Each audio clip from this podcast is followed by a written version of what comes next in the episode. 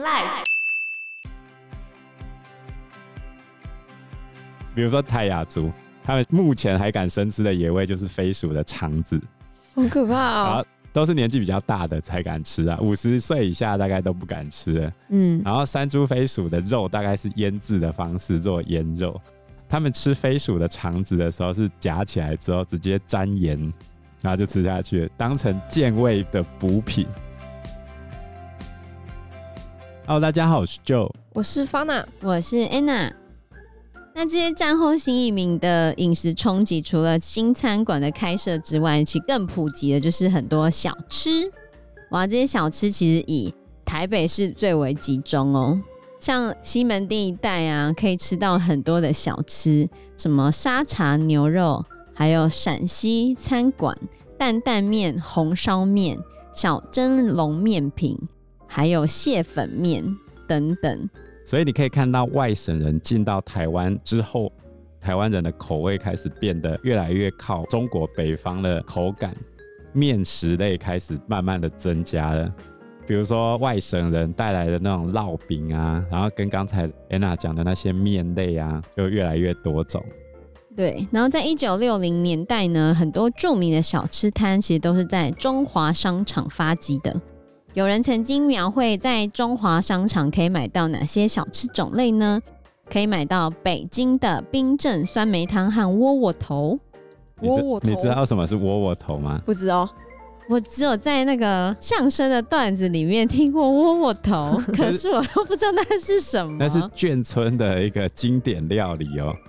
窝窝头是中国北方用玉米粉或杂粮面做成的一种馒头。然后窝窝头是呈现一个锥形，有点像那个飞弹的那个弹头的样子，然后中间是空心的，空心的，对对对，通常被认为是穷人吃的便宜食物，是在中国北方的小茶馆有卖，也有用糯米粉去做的，蒸熟之后外面就撒一些粉。如果是在乡下吃的话，就是用杂粮面来做，然后有时候会做的非常大颗这样子。大颗就不是小吃了吧？大吃吧，大吃特吃，就是，反正它就是一个中国北方乡下地方人吃的小吃。而且底部的凹洞除了灌糖之外，还可以灌辣椒酱。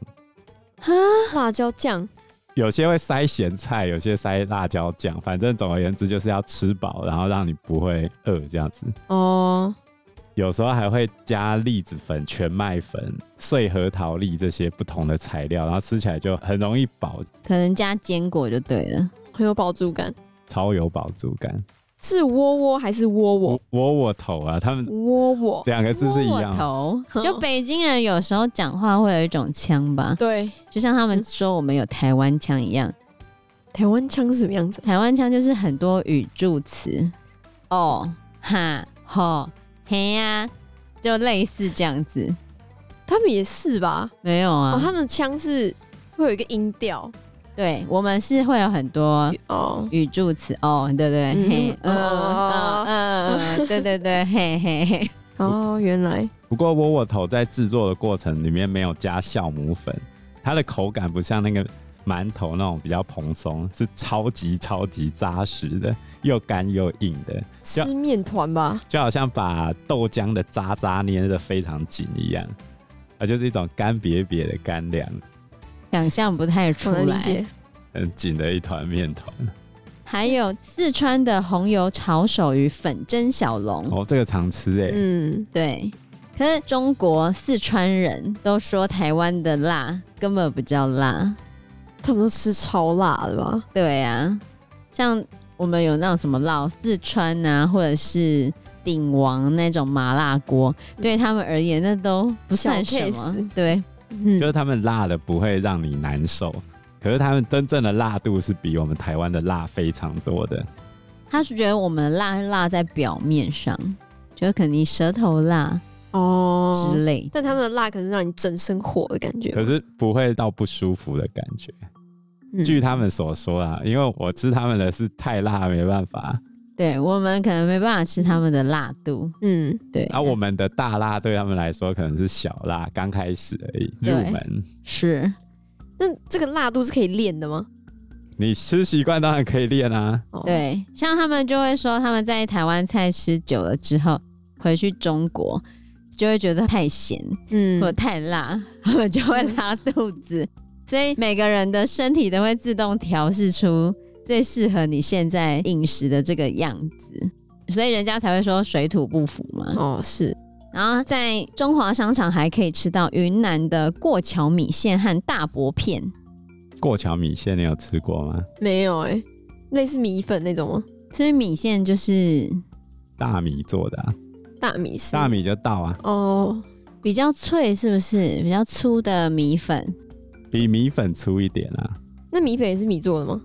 哦，新竹早期叫米粉，它、嗯、它有添加玉米。所以吹粉跟米粉又不一样。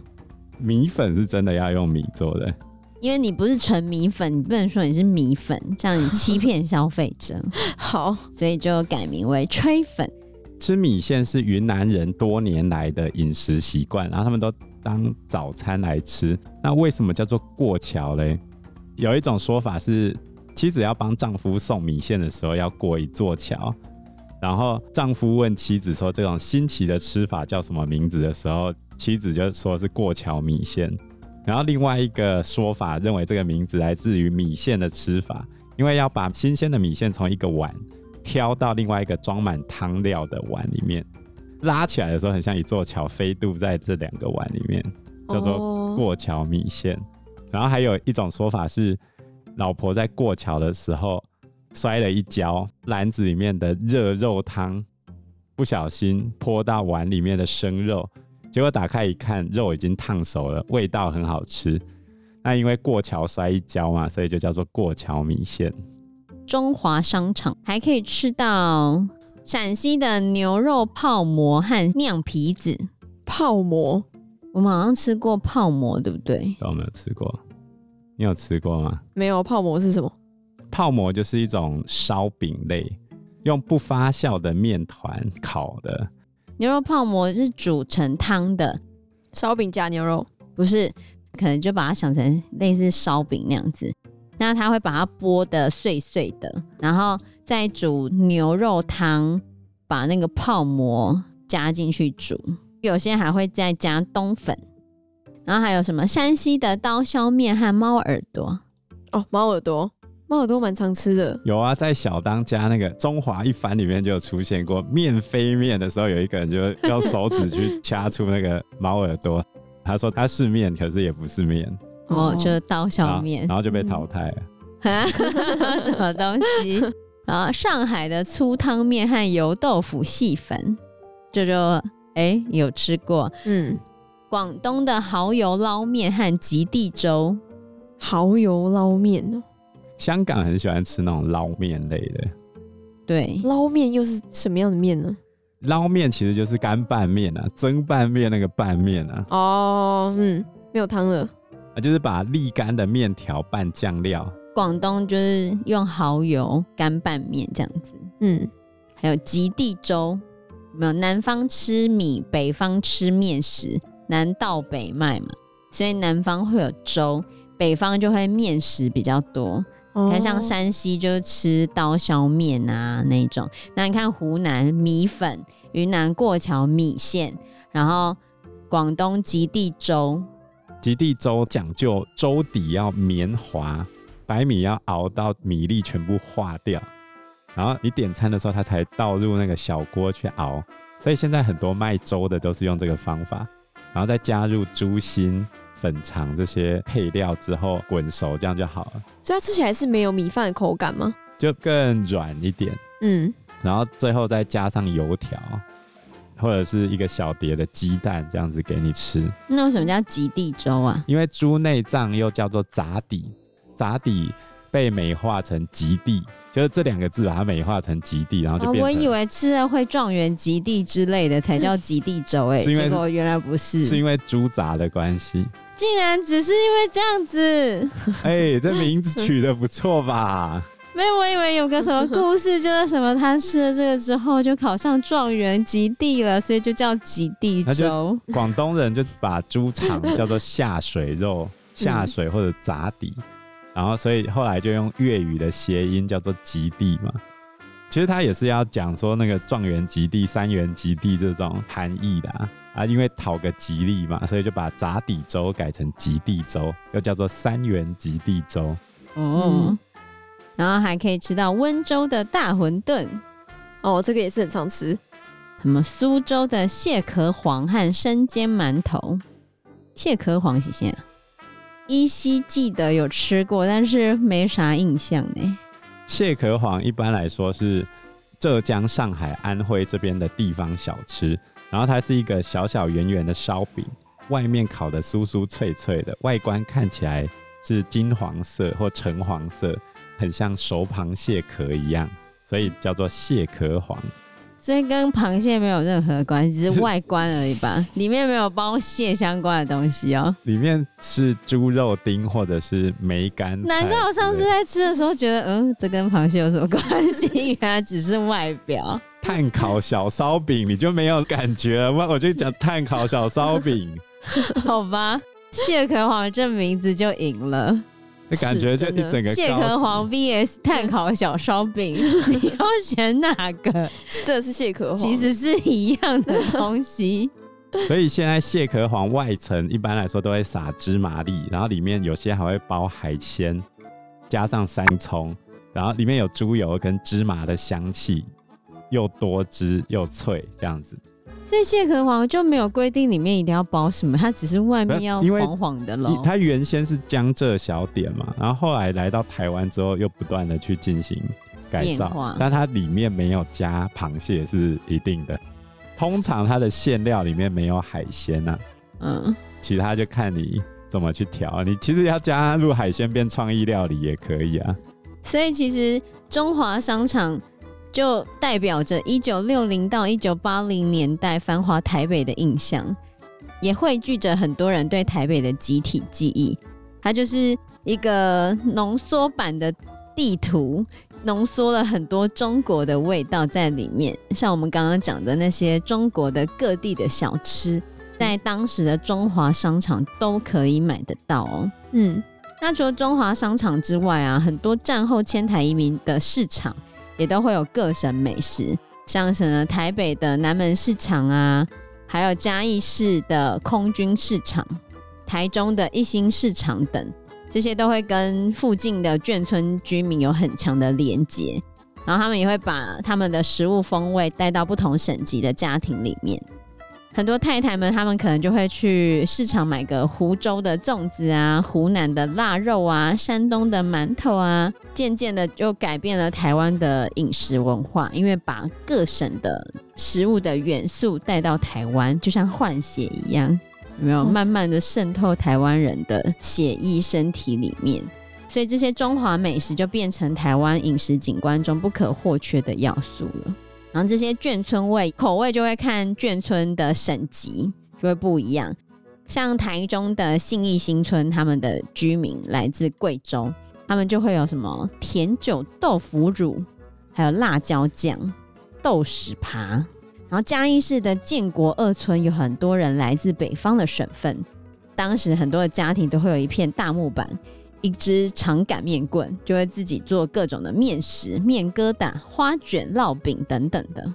所以，我们之前嘉义那眷村全部都卖面，就是烧饼类啊、油条类超级多的。但是我在台湾都没有见过北京人最爱喝的一种特殊，这算饮料吗？还是汤类？叫做豆汁儿、豆汁儿。那它是怎么做的？豆汁儿是一个非常特殊的东西，它有浓烈的又酸又腐败的味道。它是用绿豆去发酵，然后有一股酸味。不爱喝的人觉得很像那个水沟里面的水，这样又酸又臭。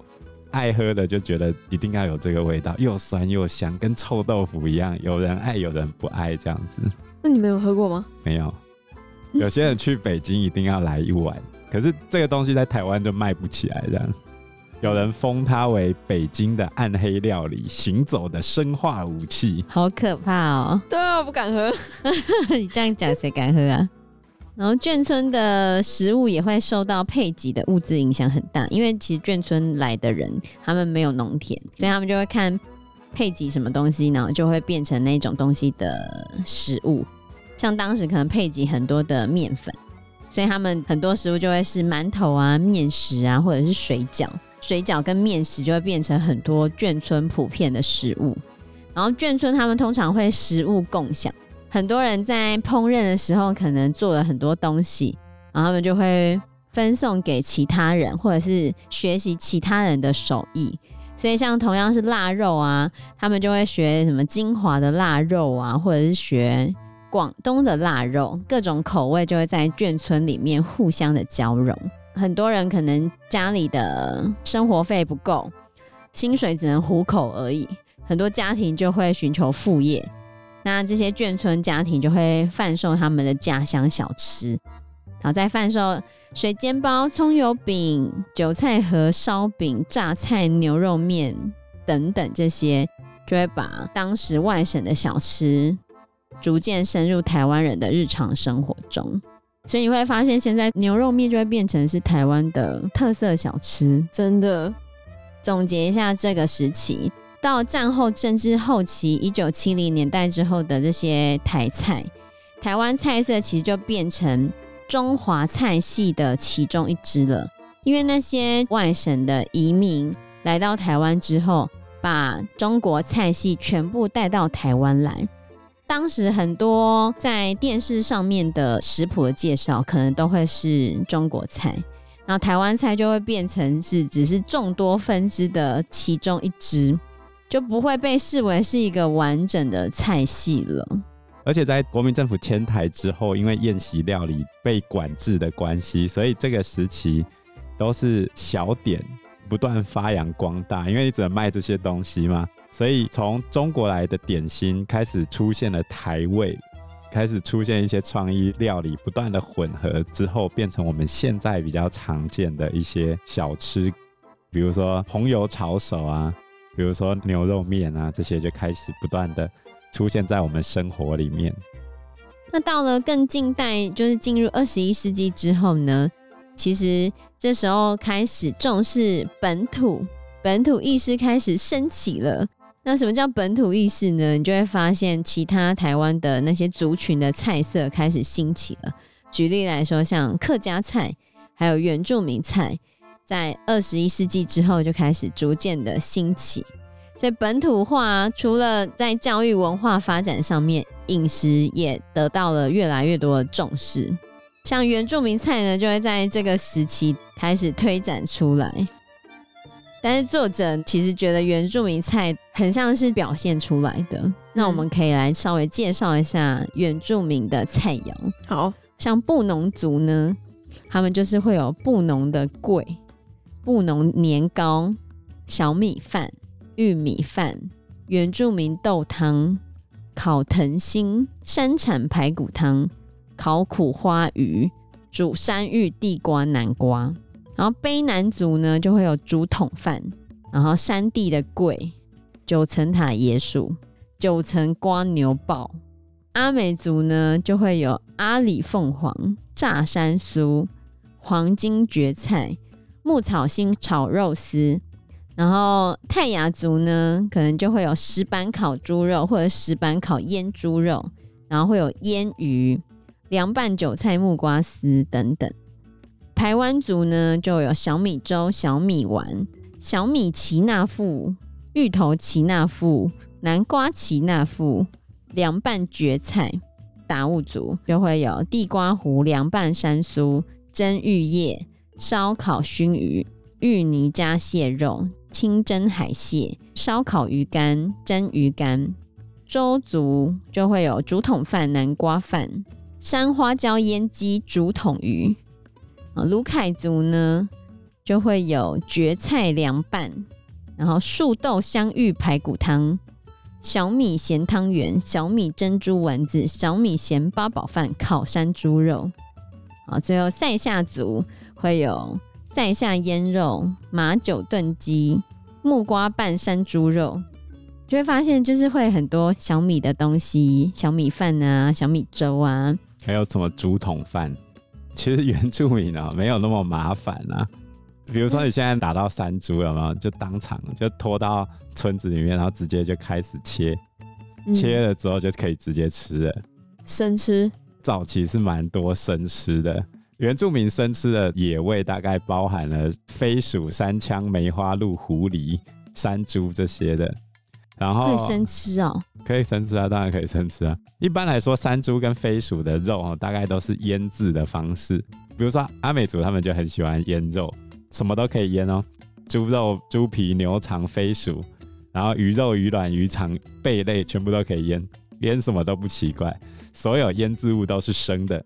不过以前还有人吃腌肉食物中毒，然后腹泻。不过这不是因为腌肉不对啊，是因为它密封不好，太潮湿了，所以被金黄色葡萄球菌污染，所以才这样子。比如说傣亚、泰雅族，他们目前还敢生吃的野味就是飞鼠的肠子，好可怕啊！都是年纪比较大的才敢吃啊，五十岁以下大概都不敢吃。嗯，然后山猪、飞鼠的肉大概是腌制的方式做腌肉。他们吃飞鼠的肠子的时候，是夹起来之后直接沾盐，然后就吃下去，当成健胃的补品。因为他们认为飞鼠都是吃树上的嫩叶，不吃地上的植物，应该很干净，所以那个飞鼠的肠子颜色都绿绿的。这样生吃飞鼠肠可以治胃痛，那这有医学根据吗？泰雅族他们吃的飞鼠肠其实是盲肠以上的小肠，它里面的物质还没有变成大便，所以他们不是吃飞鼠大便。那其实他们这种还没完全消化完的，这叫食糜，它里面有益生菌跟酵素，其实对人体的消化的确是有帮助的，而且也没有人记载吃飞鼠肠有出现问题的状况。真的哦，哎、欸，所以还真的是可以对胃很好的，哎，够味啊！好厉害哦！他们怎么那么强？对啊，太厉害了！原住民的智慧。对啊，根据苗栗县泰安乡卫生所的医师兼主任表示，哈，飞鼠其实有不同种类，中低海拔通常住的比较高，比较不会受地面病菌污染，但是高山的飞鼠可能会下来，然后会碰到泥土，这些就不适合吃。所以中低海拔的还可以吃，反而高山的不能吃哦。因为时间关系，我们这一集节目就到这边喽。谢谢大家，谢谢大家，谢谢大家，拜拜，拜拜，拜拜。